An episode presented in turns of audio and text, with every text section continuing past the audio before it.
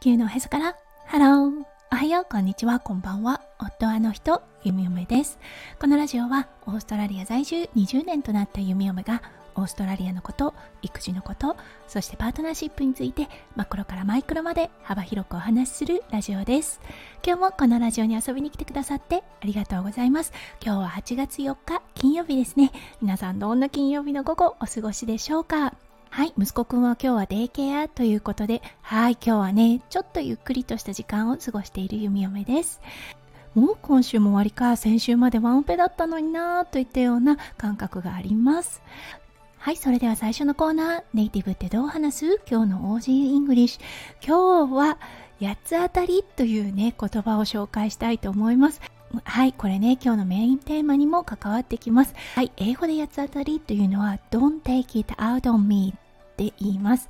はい、この it をね、変えることができます。はい、例えばですね、don't take your stress out on me っていう感じで言うと、私にストレスをぶつけないでといったような意味があります。はい、昨日あったこの八つ当たりの出来事お恥ずかしながらですが今日のテーマにつなげていきたいと思いますはいということで今日は Don't take it out on me 八つ当たりしないでをご紹介させていただきましたはいそれでは今日のメインテーマに移りましょう今日のメインテーマは得て増えてそして人間力についてお話ししたいと思いますそれでは今日も元気に読み読めラジオをスタートしますはい皆さんも得意なもの不得意なものってあると思いますはい弓嫁は本当に機械が苦手です。昨日だったんですが、新しい携帯を買いました。そしてね、そう、データの移行ですね。はい、そして今回だったんですが、うん、何を思ったか弓嫁 eSIM というものを選んでしまったんですね。そう、簡単かなって思ったんですが、それが間違いの始まり。何度やっても、どんなことをしても、この eSIM のアクティベート、はい、ができなかったんです。そう、それでね、もう本当に弓嫁はイライライライラをしてしまいました。弓嫁のラジオを聞いてくださってる方いつもねポジティブでふんわりとしてて優しいお母さんなんだろうなって思われてる方も多いと思います。でもね今日は恥ずかしながらではありますが弓嫁のそうあのネガティブな部分もさらけ出していきたいと思います。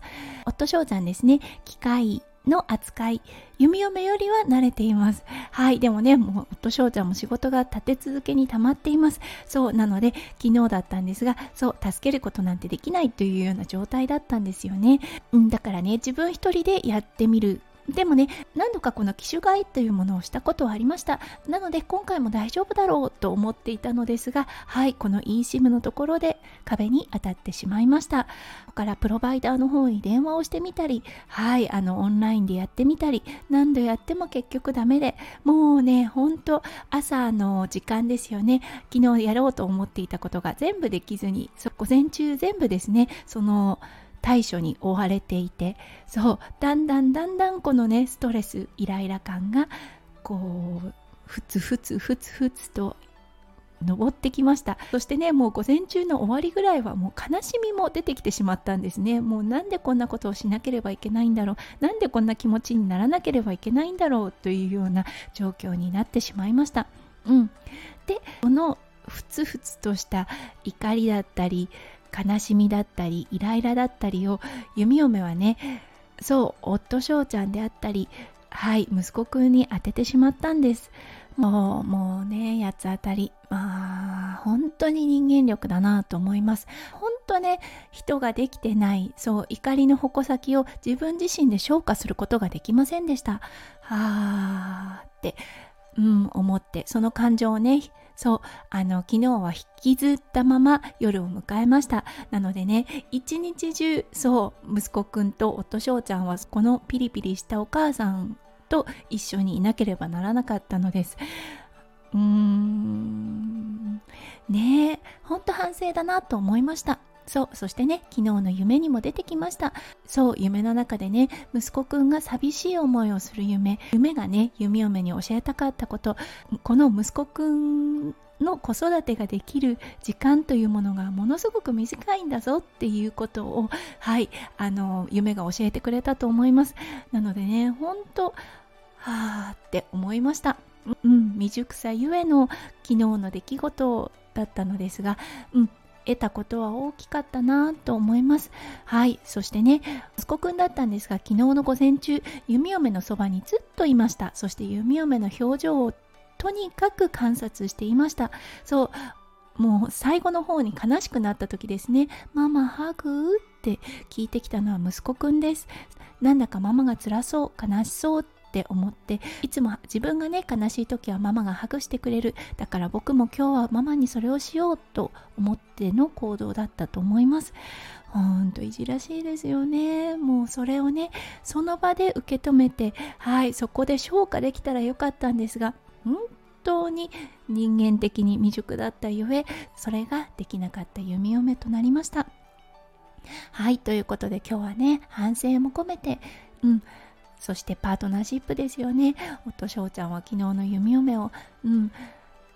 諭すわけでもなく何をするわけでもなくそっと見守っていてくれました。まあ長くね付き合っているのでこうなった時の対処法を一番の対処法を理解してくれている夫翔ちゃんだと思います。ああ本当ね。うん、もう切り替えていきたいなと思います。そう、そしてね、この反省をちゃんと次に活かせたらいいなと強く願わずにはいられません。はい、ということで今日はね、そう、自分の反省、そして、あのー、自分のね、ちょっと恥ずかしい部分を皆さんとシェアさせていただきました。そう、人間なのでね、アップダウンはあるんです。だけど、やっぱりね、こうやって声に出して、そう、自分でね、話すことで、分の中に落とし込むことができるのかなと思います。はいということで今日はね弓嫁の告白を聞いてくださって本当にありがとうございました。皆さんの一日がそしてね週末がキラキラがいっぱいいっぱい詰まった素敵な素敵なものでありますよう弓嫁心からお祈りいたしております。それではまた明日の配信でお会いしましょう。地球のへそから。ハロー。弓嫁ラジオ。弓嫁でした。じゃあね。バイバーイ。